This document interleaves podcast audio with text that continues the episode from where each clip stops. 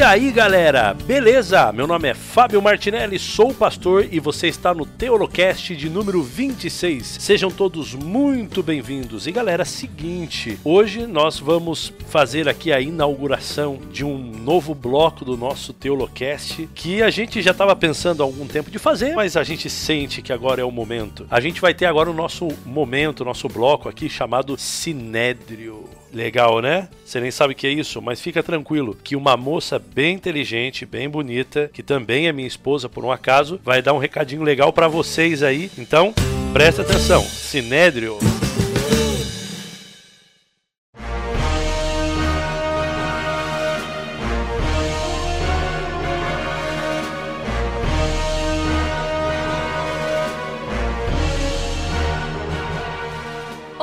Teolovintes! Que bom é estar aqui com vocês. Bem-vindos ao Sinédrio, o lugar onde o juízo acontece. Meu nome é Primota Martinelli e eu estarei aqui com vocês nesse novo espaço do nosso Teolocast, onde nós estaremos fazendo as leituras de mensagens recebidas, de críticas e sugestões e todo tipo de feedback recebidos em nossa página. E se você, querido teolovinte, também gostaria de deixar a sua mensagem para nós, saiba como fazê-la e por onde fazê-la. Você pode fazer através da nossa página do Facebook, a página Teológica, também pelo nosso site teolocast.com.br ou também pelo nosso Twitter. Preste muita atenção, é o arroba teologica. Pois é, gente, teologica. Mas com certeza, se você também colocar ali procurando como pessoa teológica, você também nos encontra. Bem, uma das mensagens que nós recebemos aqui vem do Nemar Costa. Nemar Costa. E ele nos escreveu o seguinte: Bom humor e aprender são meus alvos prioritários. Observo na Bíblia a palavra alegria. Isso me agrada. Portanto, os produtos entre aspas, que são oferecidos por esse espaço me agradam bastante. Pronto, já fiz a primeira visita, agora é a vez de vocês. Daqui 55 minutos estarei na porta esperando. Legal, Nemar Costa. Valeu, Nemar, por sua resposta aqui, por seu comentário. Nós também, viu? Priorizamos a alegria, priorizamos o bom humor e que bom que você tem acompanhado e tem gostado. Um grande abraço aqui da nossa equipe do Teológica e do nosso Teolocast. Outra pessoa também que nos escreveu é o Irving Reis. Na verdade, o Irving já nos escreveu muitas vezes. Muito obrigada, Irving. E aqui nós temos uma mensagem. Uma das primeiras, eu creio que você mandou. Cara, sério, o Teolocast tá muito bom. Como já tinha te dito antes em off, tô gostando muito. E os temas estão show de bola. A série da Aliança e a de Apologética merecem continuar por um bom tem. Obrigada, Irving, pela sugestão. Pois é, eu também concordo contigo. E continue, continue conosco. E nos mande outras sugestões também. Aqui outro telovinte, Marcone. Parabéns pelo podcast, muito bom. Agradecemos, Marcone, um grande abraço. E também uma mulher aqui, Adriana. Amei esse formato e principalmente a forma que vocês trouxeram para explanar o livro de Ruth. Excelente. Ficamos muito felizes, Adriana, que tenha gostado. Um grande abraço. Continue ouvindo. Também temos aqui mais um comentário do Visionário. E esse comentário foi na nossa página do Teolocast, www.teolocast.com.br. E o Visionário nos escreveu o seguinte: Então, como faço para construir um site como esse seu, com conteúdo de qualidade e tudo que tem direito? Muito bom mesmo. Abraço e sucesso. Querido visionário, o nosso segredo está não está em nós, está nos convidados. Entre em contato com toda essa galera, gente boníssima, com todo esse pessoal cheio aí de opinião, gente de cabeça aberta, gente que procura realmente crescer e aprender. Eles são o segredo aí num Teolocast bem feitinho. Nós recebemos também aqui do Robson, através do Facebook, um áudio muito legal que nós queremos compartilhar com vocês. Ouça com a gente a opinião do Robson. Sempre tenho acompanhado aqui Teolocast não só eu, como os demais amigos, até mandei uma foto aí. É um grupo que nós temos de WhatsApp, Zenha Farisaica. Embora o nome seja farisaico, não tem ninguém fariseu em si, mas é realmente nessas ideias, o Senhor tem aplicado no Teolocast, essa visão bíblica, realmente de buscarmos a essência do que Deus quer para a nossa vida. Enfim, está agradecendo o Senhor aí, está desempenhando esse papel, além do trabalho ministerial, né? Está ajudando aí, expandindo né, o Evangelho através da mídia. E a nossa galera aqui, a gente tem sempre acompanhado, a galera aqui do Resenha Farisai, e aprendido bastante aí com os convidados, com o Senhor propriamente dito e também. Que Deus possa estar abençoando cada dia o Senhor e seu ministério, tá bom? E estamos aí nessa caminhada. Muito obrigada, Robson. Ficamos muito felizes com suas palavras. Que o Senhor te abençoe muito. Bem, amigos, por hoje nós temos esses feedbacks. Olha que legal. E vocês também, amigos, podem sentar aqui na cadeira do nosso Sinédrio e participar de um julgamento aqui do nosso Teolocast. Você pode, além dos elogios que, claro, tanto gostamos, pode mandar sua crítica, pode escrever aquilo que você não gostou. Por favor, favor, tudo será muito, muito bem-vindo. Ter você no Sinédrio é algo que vai nos fazer muito felizes. E, mais uma vez, para recordar como faremos isso, onde está o nosso Sinédrio, você pode entrar através da página do Facebook Teológica, pelo nosso site teolocast.com.br ou pelo nosso Twitter Teológica, arroba teologica, teoli, teoligica assim mesmo. Muito obrigada, um abraço a todos e aguardamos vocês no próximo Cinério.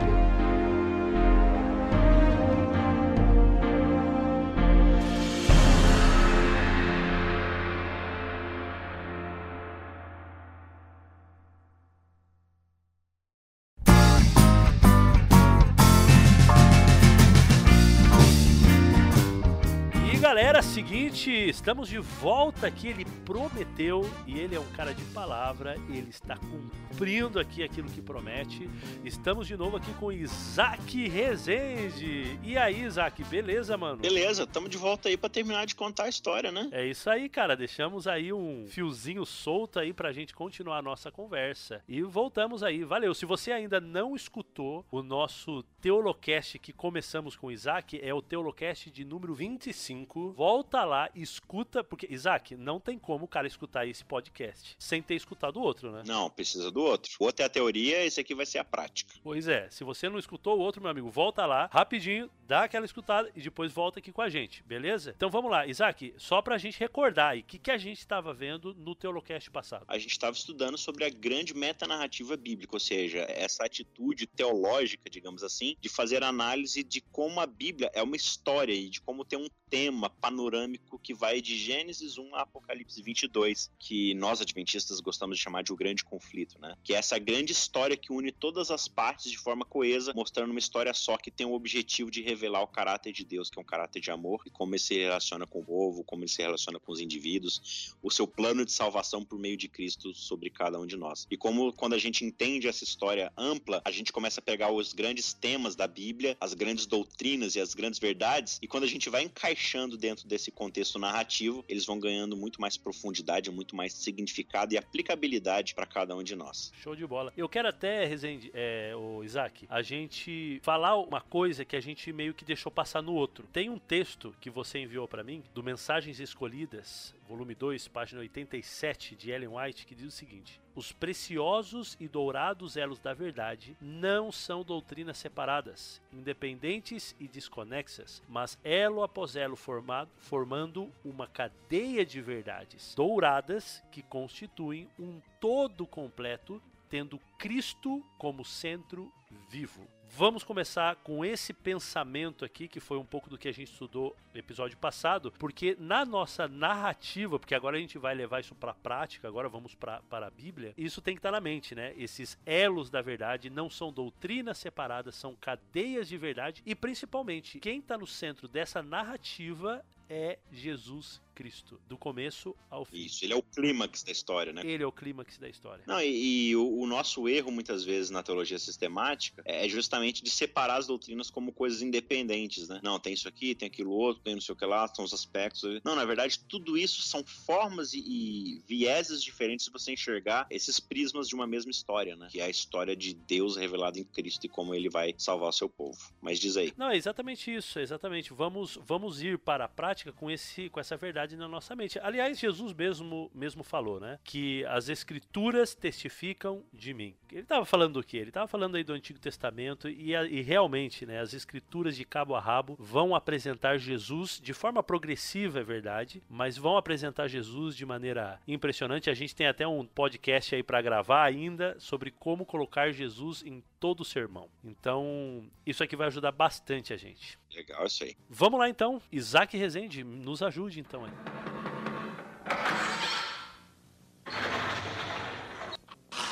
Senta que lá vem a história.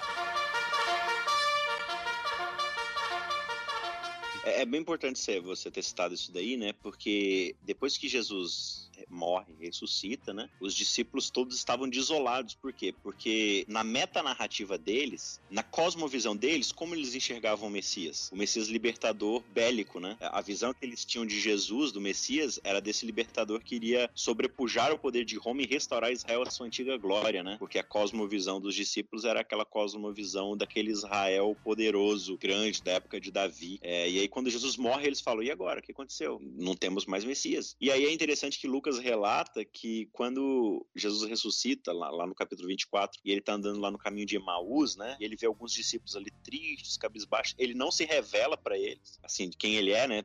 Fica um, um manto espiritual cobrindo Jesus para os discípulos, né? E aí eles estão conversando ali, eles estão tristes. Jesus pergunta: por que, que vocês estão tristes? O que aconteceu? Eles falam assim: não, porque a gente achava que aquele Jesus era o Messias, aquela história toda, ou seja, né? Estão desconsolados. E aí o que, que Jesus faz? Jesus dá um estudo bíblico para eles. E aí o texto diz que, é, passando por Moisés e através de todas as escrituras, ele vai explicando o que, que haveria de acontecer a respeito de si mesmo, né? Ou seja, Jesus conta, sistematiza toda a história, desde Gênesis até o contexto ali do Evangelho, de como toda a história estava conduzindo para ele mesmo. E quando isso acontece, os discípulos percebem que é ele, né? Que é Jesus. Então Jesus basicamente mostra a sistematização de uma narrativa histórica, passando por Moisés, pelos profetas, tal, por toda a Bíblia, mostrando o que haveria de acontecer. Isso para mostrar como de fato a a ideia da Bíblia é nos conduzir até Jesus, né? Como você bem lembrou aí. Vocês examinam as escrituras para procurar o código da vida, para procurar os princípios da vida, as doutrinas.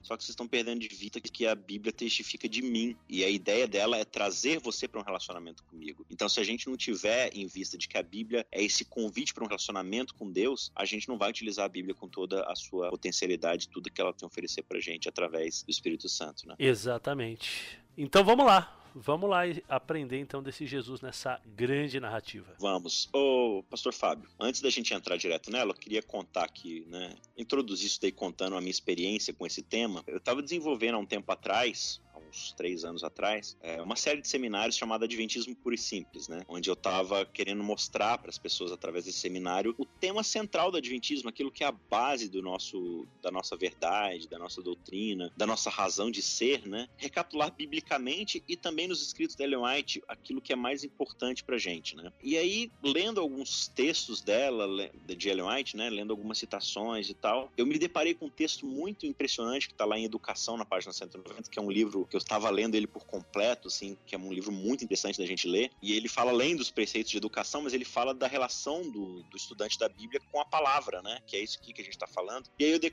eu me deparei com esse texto que ele diz o seguinte, e esse texto aqui foi o que gerou toda essa curiosidade pela teologia narrativa, né? Ela diz assim: a Bíblia explica-se por si mesma. Textos devem ser comparados com textos. O estudante deve aprender a ver a palavra como um todo, que é o que a gente discutiu no episódio passado, né? Como chegar à Bíblia como uma parte só. E bem assim a relação de suas partes, ou seja, como é que cada pedacinho da Bíblia se relaciona na palavra como um todo, nessa grande história. Deve obter conhecimento do seu grandioso tema central, do propósito original de Deus em relação a este mundo, da origem do grande conflito e da obra da redenção. Olha que interessante que ela está falando aqui. Tema central, ela recapitula aqui os principais atos da narrativa bíblica propósito original, ou seja, o normal, como é que as coisas eram no mundo, né? Conflito, a origem do grande conflito, tudo o pecado como entra no mundo, né? Esse segundo ato. E a obra da redenção, ou seja, o clímax da história. Então aqui ela, cent ela centraliza esses, esses, grandes atos da narrativa bíblica é, dentro desse tema central da Bíblia. E aí ela segue dizendo o seguinte: esse estudante da Bíblia deve compreender a natureza de dois princípios. E aqui ela abre parênteses para gente aqui entender que existem dois princípios norteando a Bíblia e a sua história. E ela vai dizer que esses dois princípios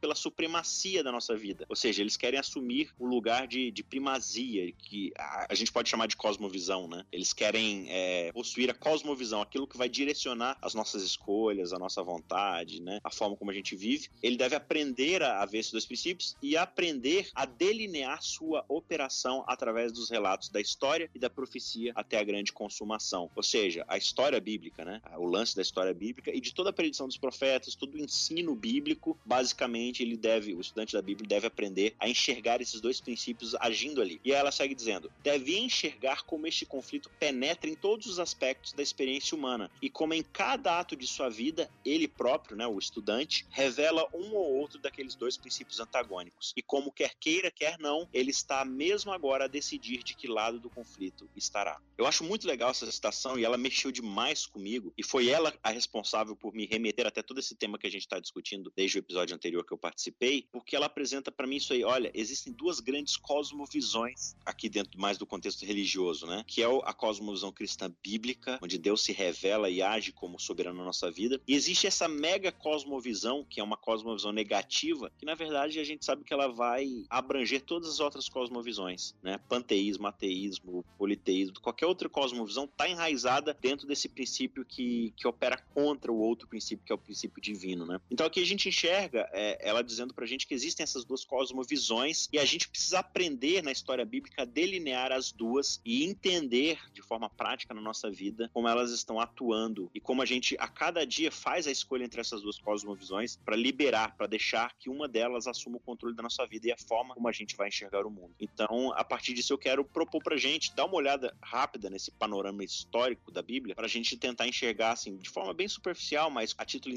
introdutório para que o, o seu ouvinte aí possa utilizar disso nos seus estudos da Bíblia, né? A gente traçar esses dois princípios através da história bíblica. Show de bola. E isso vai nos proteger também, né, da, de algumas coisas aí, alguns alguns ataques, né, que existem na verdade contra a religião, contra a Bíblia, né? Esses dias atrás eu vi aquele aquele site é, esquerdista que se chama Quebrando o Tabu, é, eles colocaram tipo um, um videozinho assim, mostrando assim alguns textos da Bíblia aonde Deus, é aquela coisa, né? Olha, Deus mandou matar não sei quantos, e Deus fez isso, e que a mulher tem que ser submissa ao homem, e que não sei o que. Colocou uma porção de coisas assim, dizendo, olha, tudo como se a Bíblia tivesse sido escrito ontem, e, né? Exatamente. E como e também como a Bíblia, ou seja, ou seja, como se a Bíblia tivesse apoiando um monte de, de coisas assim que não tem fundamento.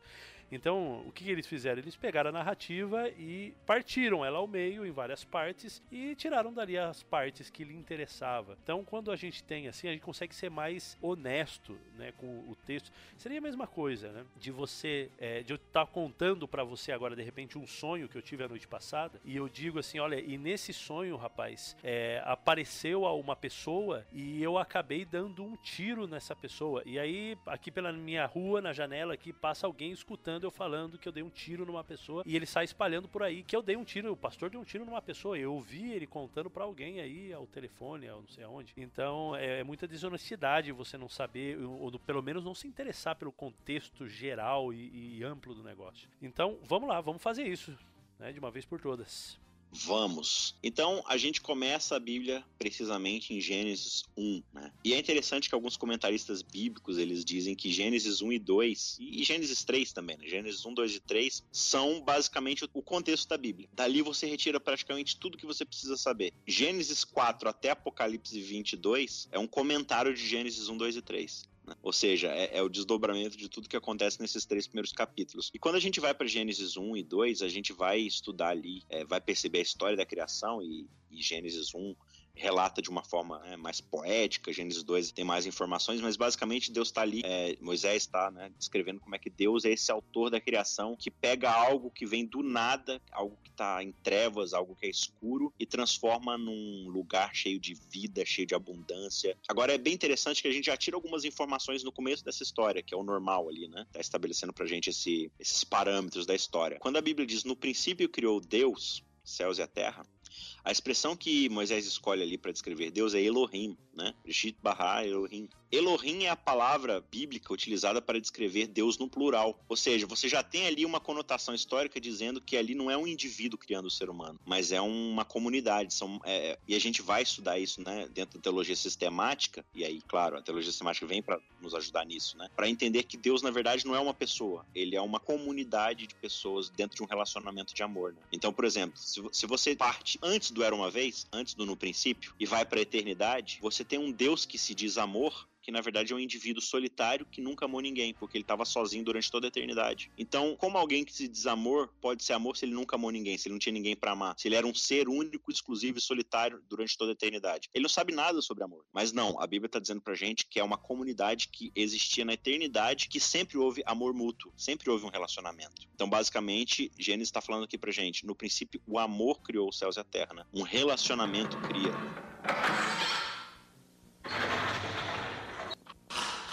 Senta que lá vem a história. Céus e terra. E aí, quando Deus cria o ser humano e coloca ele para administrar, a Bíblia vai dizer o quê? Que o ser humano foi criado em imagem e semelhança de Deus.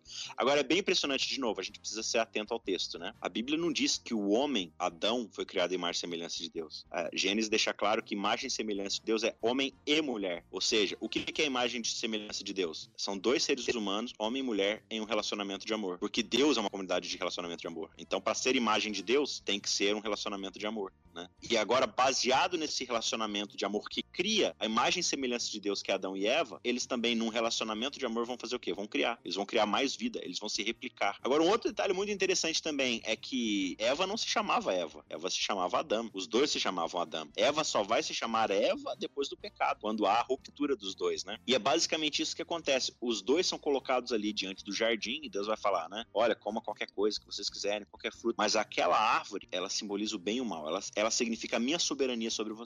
Aquela árvore é um monumento para estabelecer que eu sou o criador de tudo e eu tenho a possibilidade, eu tenho a condição divina de dizer o que é certo e errado e eu preciso que vocês confiem em mim. Eu preciso que vocês entendam e aceitem, mediante esse relacionamento de amor, que como eu criei vocês, eu sei tudo que vocês precisam saber para poder serem felizes. Né? Então ele vai colocar diante daquela árvore ali dois caminhos. E a gente já tem aqui a percepção dos dois princípios. Ou você escolhe me obedecer e viver uma vida de felicidade, de plenitude nesse jardim que eu preparei para você cuidar, administrar, e você vai viver sendo minha imagem e semelhança, é, multiplicando a glória que eu coloquei sobre você, que é a minha imagem. Ou você vai escolher o outro caminho, que é não aceitar a minha divindade, não me aceitar na soberania e estabelecer por você mesmo o que é bem e o que é mal. Né? E aí a gente vai ser então introduzido em Gênesis 3 no conflito da história, como a gente falou, né? Aqui esse normal, isso que está acontecendo de forma muito prazerosa, muito aprazível, vai ser interrompida por uma força misteriosa que a gente ainda não sabe o que que é, mas que é figurada aqui na Bíblia como a serpente, né? Um animal astuto, um animal perspicaz, e ele oferece justamente isso para o ser humano, olha, é, vocês vão ter a capacidade de ser como Deus, vocês não vão morrer se vocês escolherem viver desse jeito. E aí quando o ser humano resolve comer do fruto, o que que eles estão falando? Nós trazemos para nós a soberania, desejo, a vontade, a volição de definir o que é certo e o que é errado. Ou seja, o ser humano escolhe seguir o outro caminho, o outro princípio. Escolhe o princípio do individualismo e a gente já começa a ver os efeitos desse, dessa escolha, desse princípio que é antagônico ao princípio que Deus estabeleceu, que você já começa a perceber ali nos efeitos do relacionamento entre homem, mulher e Deus, o que, que o pecado causou. Ou seja, o homem passa a ter medo de um Deus que é amor, passa a se esconder dele, com medo de punição, com medo de, de castigo. E um relacionamento que era de amor perfeito, baseado na imagem e semelhança de Deus, o que acontece? Ah, Adão, o que, que você fez? Foi a mulher. Já joga Eva debaixo do ônibus, né? Pra salvar a própria pele. Ou seja, não, não era a mulher perfeita dos seus sonhos lá, tudo era muito bom. Não, foi a mulher, a mulher comeu. E aí a mulher joga a culpa na serpente e quando você vai ver a culpa volta para Deus, né? Não, foi o Senhor que criou a serpente, foi o Senhor. Então o ser humano aqui ele se torna não mais uma comunidade de amor como ele era, mas ele começa a se tornar individualista. E aí você começa a ser introduzido no decorrer de Gênesis ali, é, nessa sociedade baseada na violência, no instinto de sobrevivência, de autopreservação. Caim e Abel, né? Fratricídio ali. E, e, como, é que, como é que vai ser Caim? Caim vai formar a primeira cidade. Que cidade é essa? A gente vai ver que é uma cidade individualista, onde é, vai ser baseado, e aí você tem ali a figura de um homem chamado. É, como é que é o nome dele? Meleque. Eu acho que é Meleque que era um, um, dos descendentes de Caim, que é, é, aquele que fala lá, né? Não, se Caim seria vingado sete vezes por causa da marca lá, né? Então eu serei vingado 70 vezes sete. Ou seja, basicamente é um cara abusivo com várias esposas que bate em todo mundo que tropeça nele, que olha feio para ele. Ou seja, é uma sociedade que vai ser agora firmada pela violência, pelo poder, pela opressão, por esse instinto de sobrevivência, pelo derramamento de sangue. E aí a história vai se desenvolvendo. A gente chega lá em Gênesis 5 e você tem a genealogia. A fulano de tal chegou até 900 e tantos anos e morreu morreu. Viveu até 900 e poucos anos e morreu. E morreu, e morreu, e morreu. Então a sociedade começa a enfrentar a morte ali, começa a experimentar a morte. E aí, quando a gente vai avançando na história, a gente chega até Gênesis 10 e 11 e a gente passa pelo dilúvio, né? Onde a sociedade se tornou tão má que, que precisou ser destruída e tal. Mas quando a gente chega lá em Gênesis 10 e 11, nessa reconstrução da sociedade, Deus promete para eles um meio de salvação. Fala: Ó, eu vou salvar vocês, vocês não precisam se preocupar com mais nada. Só que o ser humano vira e fala o quê? Não, a gente quer reafirmar a nossa independência independência. Então, de um lado, se antes você tinha bem e mal lá na árvore, né? Aqui você tem de um lado o arco-íris, o caminho do arco-íris, que é o caminho da dependência de Deus para salvação, e do outro lado você tem uma torre, uma torre onde na base da torre tem uma plaquinha escrito: "Vamos construir um monumento para que o nosso nome seja lembrado, para que a nossa independência de Deus seja reafirmada". Ou seja, Deus, legal que você está me oferecendo um jeito de salvar, mas eu consigo oferecer o meu próprio jeito, né? Então o ser humano cria ali é, o seu jeito individualista e a parte de Deus de definir de novo o que é certo e errado. Então a gente começa a perceber até Gênesis 11 essa divisão desses dois princípios. De um lado você tem a dependência de Deus, o amor, a abnegação, a vida em comunidade, o relacionamento, do outro você tem o individualismo, a individualidade você tem a autopreservação, a sobrevivência, e essa vai ser a cidade que vai ser chamada de Babel, Babel nada mais é do que a palavra hebraica para Babilônia, né? Hebraico de falar de Babilônia. O que, que vai ser Babilônia? Babilônia é essa cidade que não confia em Deus, que estabelece sua própria justiça, seu próprio jeito de encarar a vida. E aí no capítulo 12 de Gênesis, a gente é apresentado então a um casal que Deus vai chamar que é Abraão e Sara, né? E ali Deus vai começar, ele já começa com Noé, mas aqui ele vai de forma mais ampla estabelecer aquilo que a Bíblia vai chamar de aliança, né? Então começa o processo de Deus, aliás, já começou, né? Mas aqui a gente vê de forma mais clara, Deus chamando alguns indivíduos para poder estabelecer uma aliança. O que é uma aliança? É um compromisso que ele vai estabelecer com o ser humano de que ele vai salvar o ser humano e que o ser humano tem nele, só precisa aceitar a soberania de Deus na sua vida. E para quem tem alguma dúvida sobre aliança, a gente tem uma série sobre aliança também que você pode acompanhar aí, tá? Com o Vinícius Moleta, a gente fez uma série muito bacana. Olha aí que bacana. De novo, né? Aí você tem a teologia sistemática para sistematizar as alianças entender de forma mais profunda, né? Como ela se dobra, todos os detalhes, que é maravilhoso, né? Você estudar a aliança. Mas, de novo, ela está dentro de um contexto narrativo, né? E aí, diante desse contexto narrativo, Deus vai chamar esse povo e esse povo vai se tornar uma grande nação, como Deus prometeu, né? A gente vai avançar rápido aqui na história, porque não dá para falar todos os detalhes, senão a gente vai ter 66 podcasts aqui, né? Se é que isso aqui.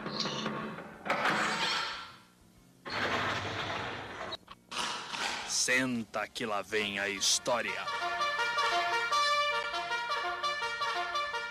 Mas enfim, esse patriarca vai se transformar numa grande nação liderada por Moisés e tal, onde Deus vai estabelecer ali seus parâmetros, a sua lei, a sua vontade. Mas mesmo dentro desse contexto, o que a gente vai observar? Aquela velha força misteriosa agindo no meio desse povo, e você vê o povo o tempo todo assim, olha, Deus coloca o seu preceito, a sua vontade diante deles, eles escolhem o tempo todo o outro princípio, o princípio da individualidade. Você vai lá em Juízes, né, no livro de Juízes, e a nota tônica do livro de Juízes é: naquele tempo não tinha líder em Israel e cada um fazia o quê? Fazia o que bem lhe aprazia, fazia sua própria vontade, fazia o que achava melhor. Ou seja, você tem uma sempre uma coletividade de um bando de individualistas, né? Um monte de gente que é individualista em coletivo.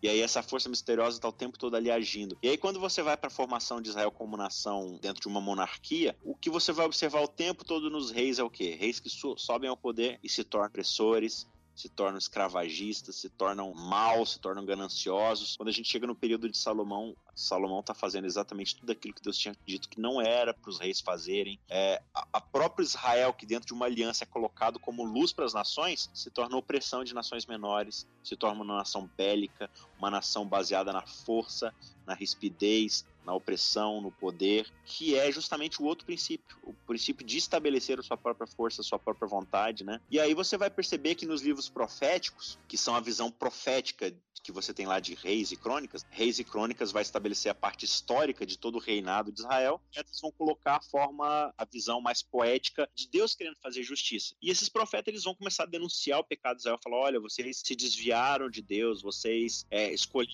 aquele velho caminho Israel, vocês escolheram é, não aceitar a vontade de Deus na sua vida, vocês precisam escolher certa é, e lembra para eles os preceitos, os princípios, a lei de Deus e fala: olha, se vocês não é, escolherem o caminho certo, é, o resultado vai ser morte, vai ser opressão, vai ser dificuldade. Só que aí o que, que acontece? O povo não dá mínima né, para esse contexto e eles escolhem se rebelar mais uma vez. E você vê esse ciclo constante, né? Desde lá de, de Pentateuco, passando por Josué, juízes, os reis ali, o tempo todo esse ciclo de desobediência. Sobe alguém que é até ali, vai fazer a vontade de Deus, mas logo em seguida o povo já se rebela e escolhe um jeito de viver. Então Deus está falando assim: olha, vocês querem ser Babilônia? Então eu vou mandar vocês para Babilônia é isso que vocês querem. E aí o povo cai no domínio da Babilônia, ou seja, aquele grande princípio que é antagônico ao reino de Deus, que é o princípio da opressão, que é representado por Babilônia, é onde Israel vai morar porque é, é, o que Israel quer, quer, ser, entendeu? E é maravilhoso você estudar como é que é a história do povo lá em Babilônia, como é que Deus vai utilizar uma outra nação para poder abençoar, né, a, as nações de forma mais ampla. Mas basicamente até aqui o que a gente vai vendo? O tempo todo esses dois caminhos, o tempo todo esses dois princípios, Babilônia e o Éden. É, o Éden é a soberania de Deus dentro da sua comunidade de amor, de relacionamento, de unidade, de perfeição,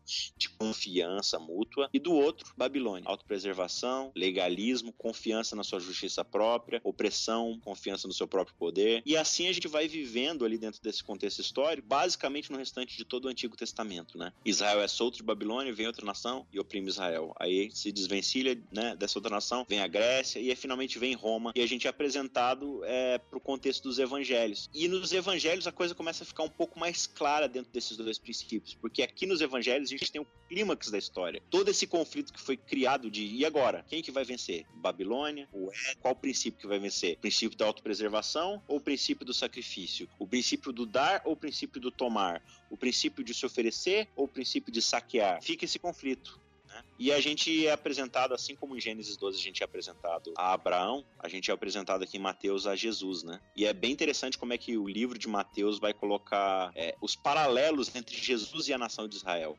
Como é que Jesus ele vai ser a resolução de todos esses arquétipos e, e, problemas que Israel levantou como nação na aliança? Jesus vai fazer essa resolução, né? E aí como é que começa o ministério de Jesus? Ele é batizado, levado para o deserto para 40 dias, né? Em contraposição ali aos 40 anos que Israel passa no deserto e tal. E aí aquela velha força misteriosa aparece aqui para tentar Jesus, da mesma forma como tentou Abraão, Moisés, Israel, Davi, todos esses grandes representantes da nação de Israel. E ali Satanás, que agora é revelado como Satanás Satanás, né? Essa força misteriosa lá do Éden, ele faz as proposições para Jesus para que Jesus confie nele mesmo autopreservação, ou seja, olha, não precisa morrer, basta se ajoelhar que eu te dou todos os reinos desse mundo.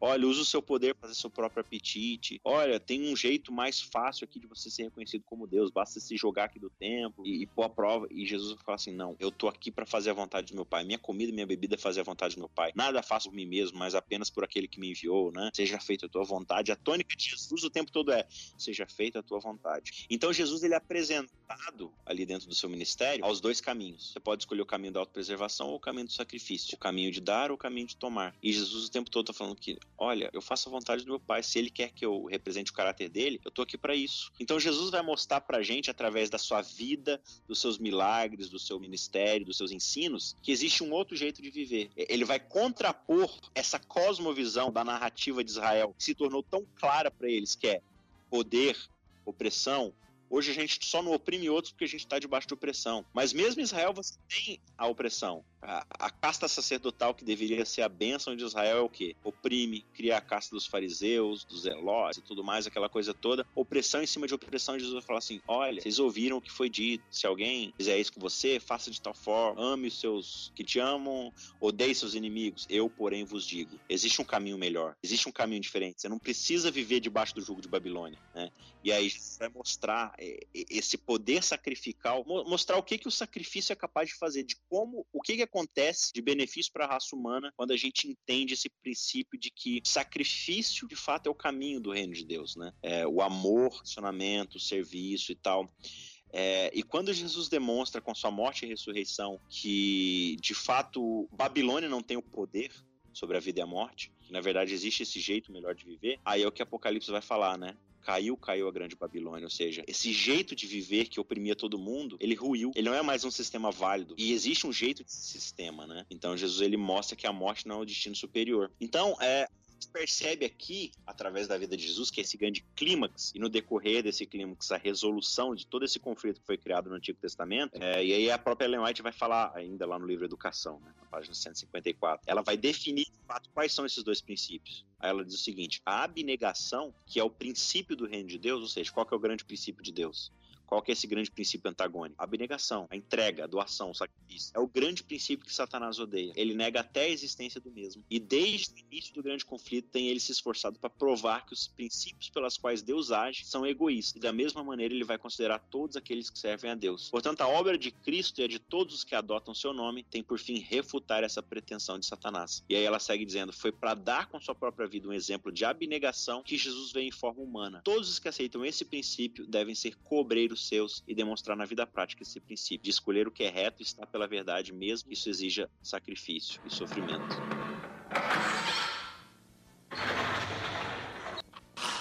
Senta que lá vem a história.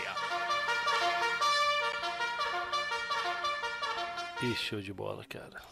Mano, isso daí é pra para alinhar a gente assim na nessa grande narrativa. E cara, a pessoa que realmente entende tudo isso que você tentou passar aí nesses dois episódios, cara, a, a, leitura muda completamente, cara. A maneira de você estudar e ler a Bíblia muda completamente. Essa história, claro, a gente sempre vai ter dúvida, né? Quando a gente estudar a Bíblia, a gente vai se fazer algumas perguntas, mas, cara, muita coisa simples que às vezes as pessoas têm dúvidas, perguntam por que disso e por que daquilo, são resolvidas quando você entende a, a grande narrativa da Bíblia. É... A objetividade, a intencionalidade uhum, dela.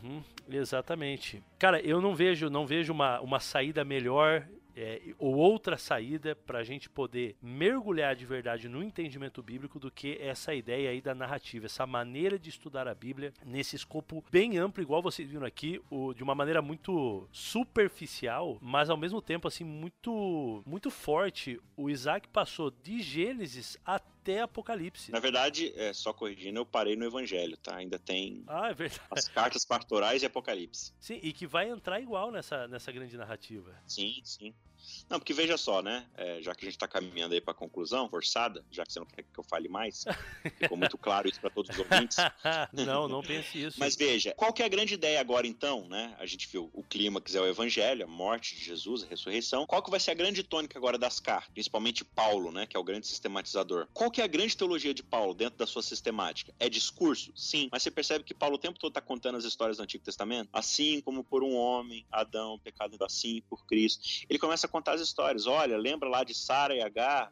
Lembra, né? Ele vai contar essas histórias para sistematizar sua teologia, para mostrar que toda essa história que vem acontecendo desde Gênesis, ela desemboca em Cristo. E ele vai começar a colocar diante dos seguidores de Jesus o caminho, o cristianismo ali, o tempo todo esses dois caminhos, esses dois princípios. Olha, tem um regente desse mundo que ainda está vivo, que ainda está operando, é o poder da potestade do ar que opera no coração daqueles que ainda estão mortos nos pecados e tal, aquela coisa toda. E cara, só, só voltando um pouquinho aqui, é, você, se você pegar, por exemplo, assim, ó, o discurso de, de Pedro ali em Atos, o primeiro sermão que ele fez que converteu um punhado de gente, o que que ele fez? Ele, ele falou da narrativa pro povo. Estevão, ele fez a mesma coisa, ele falou da narrativa. Então, o que Paulo vai fazer depois, também ali, também ali nas suas cartas, vai ser exatamente isso. Ele vai falar da narrativa. Ali, é aí que, como você falou, que ele vai lembrar aí de Abraão, é, ele vai lembrar de Moisés, ele vai lembrar da lei, ele vai lembrar do, do Êxodo, enfim. Tudo isso daí vai estar conectado com as cartas dessa galera aí. Não, exatamente. E Paulo vai dizer, né? Ele preparou um novo e vivo caminho. Ou seja, aquele sistema antigo de viver, baseado lá em Babel, baseado no pecado, ele não é mais, não precisa mais ser soberano na sua vida. Tem um novo jeito de viver. Então, Paulo e Tiago e João, todos eles vão o tempo todo orientar a igreja que agora está vivendo esse, como a gente diz no termo escatológico, já é, mas ainda não, né? Como eu me vivo, como, como eu, eu, prossigo, que é o período que a gente chama da igreja, né? Que é o período que a gente vive hoje. É, dentro desses enganos de Satanás, dentro dessas propostas que ele faz para cada um de nós, como é que eu vivo nisso? Como é que eu, eu lido com isso? Então tem toda essa orientação, que é o discurso ali, sistemático desses escritores, para mostrar pra gente esses princípios. E o tempo todo você vê Paulo falando ali: olha, olha, tem esse jeito aqui que é o jeito satânico, carnal, isso aqui, não sei o que lá,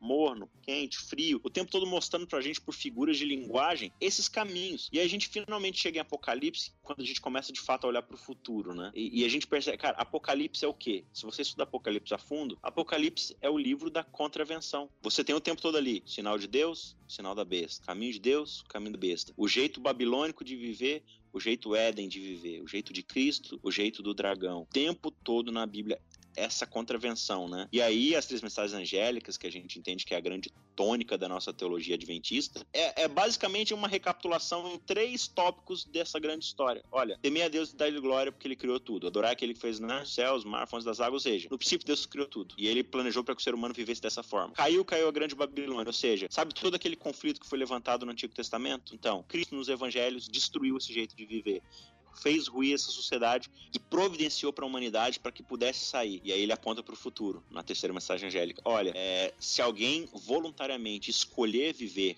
escolher esse princípio de opressão, de poder, de força, de legalismo, de justiça própria, é, o que é reservado para essa pessoa é o que foi reservado lá desde o princípio, lá no comer da árvore, é morte. Não tem o que fazer, entendeu? Então ali em Apocalipse, é, João vai colocar para nós de fato o resumo de tudo isso daí. E na verdade, cara, o, o Apocalipse é um evangelho, né? Porque ele tá recontando toda a história ali do e você precisa de ter esse panorama histórico para poder entender o Apocalipse, né? Porque ele vai colocar de nós esse resumo. Falou assim, olha, baseado em tudo que a gente viu até agora, você tem uma escolha. Qual caminho você vai escolher? Qual princípio você vai escolher? É, você vai é, manter a opressão, é, que é aquela beber do vinho, né, misturado de Babilônia, da prostituição de Babilônia, de viver cada um do seu jeito, de forma opressiva, de legalismo, ou você vai lavar suas vestes no sangue do Cordeiro, vai aceitar a justiça dele na sua vida, vai finalmente aceitar a soberania. E aí o Apocalipse termina dizendo que para aqueles que se submeteram ao sangue do Cordeiro, que aceitaram a justiça de Cristo na sua vida, que aceitaram o modelo de abnegação, né, é, é interessante que lá em Apocalipse 12 tem esse verso muito importante, né, estes são que vieram de grande tribulação e tal, é, e que lavaram suas vestes no sangue do cordeiro e diante da morte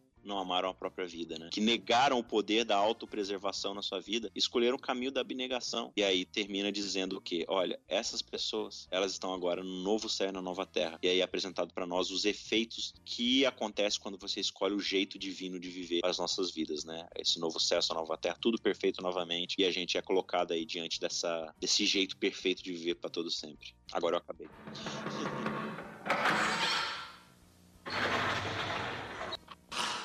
Senta que lá vem a história. Caraca, não, é, é, muito legal, assim. Você vai falando assim, a minha mente vai, vai viajando, fazendo. Links, né? As sinapses, é. né?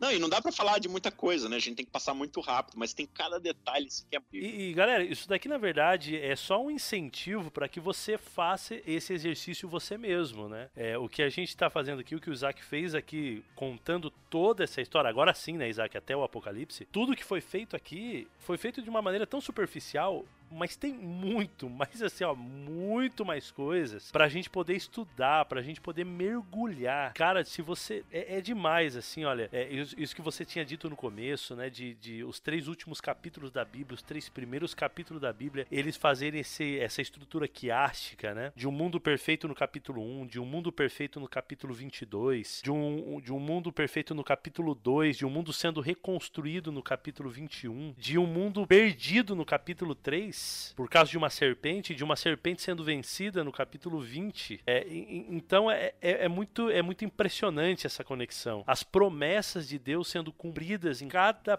passo todas as promessas, as promessas para Adão, as promessas para Abraão, as promessas para Noé, as promessas para o povo de Israel, as promessas para Davi, é, as promessas feitas para nós, tudo sendo cumprido pela fidelidade de Deus aí. Então é, é demais, assim, é um negócio assim que se a gente for estudar cada detalhe, cara, é uma eternidade para estudar isso daí. Não tem como, não tem como. Então, a, o apelo, né, Isaac, eu acho que a gente tem que deixar para a galera é, é isso mesmo, é estude você mesmo. Com essa narrativa em mente, estude você mesmo. Vai lá na Bíblia, meu amigo, pega, abre sua Bíblia, leia ela inteira, de, de Gênesis a Apocalipse, depois volte, vai lendo cada parte dela, tendo na sua mente essa metanarrativa aí, que vai ser assim, vai fazer uma diferença. Tua vida espiritual vai melhorar. Eu tenho certeza que você vai ter uma experiência diferente com Deus. Ah, e procurando dentro dessa história, achar onde você se encontra nela, de que lado você tá, qual o princípio que você escolheu para sua vida, né? Baseado naquilo que Cristo revelou como clímax da história, o quão próximo do exemplo dele você está. E pedindo para ele que, que, que faça parte dessa história história dentro do lado dele, né? Na história, dentro do lado vencedor, que é o lado do sacrifício. Ah, e um detalhe muito legal, Fábio, que eu esqueci de, de comentar, né? A gente começa a história lá no Era uma vez, né? O princípio criou Deus, o princípio era uma vez. Em Apocalipse 22, a gente tem e reina Arão com o cordeiro pelos séculos dos séculos. É só, um, é só um outro jeito de dizer. E viveram felizes para sempre, como toda boa história termina. Legal, só que essa, ao contrário das outras, é verdade. É verdade. Ô Isaac, valeu, cara, mais uma vez. Obrigado aí ter voltado falar com a gente. Show de bola. Espero que você tenha curtido também aí, bater um papo aí com a gente, com essa galera aí. Foi, foi muito bom. Falar sobre a Bíblia nunca é chato, né? É verdade. O pior que é verdade. É o melhor que é verdade. O melhor que é verdade. Então, brigadão de coração aí. Esperamos você para uma próxima gravação, né? Vamos, vamos voltar sim, vamos combinar. Nem que seja daqui a mais oito meses. brincadeira, a gente, a gente consegue antes. Não, vamos sim, vamos sim, vai ser bacana. E que Deus abençoe sua vida, meu amigo. Um grande abraço para vocês. Até mais. Obrigado. Sucesso aí pro podcast. Tchau, tchau.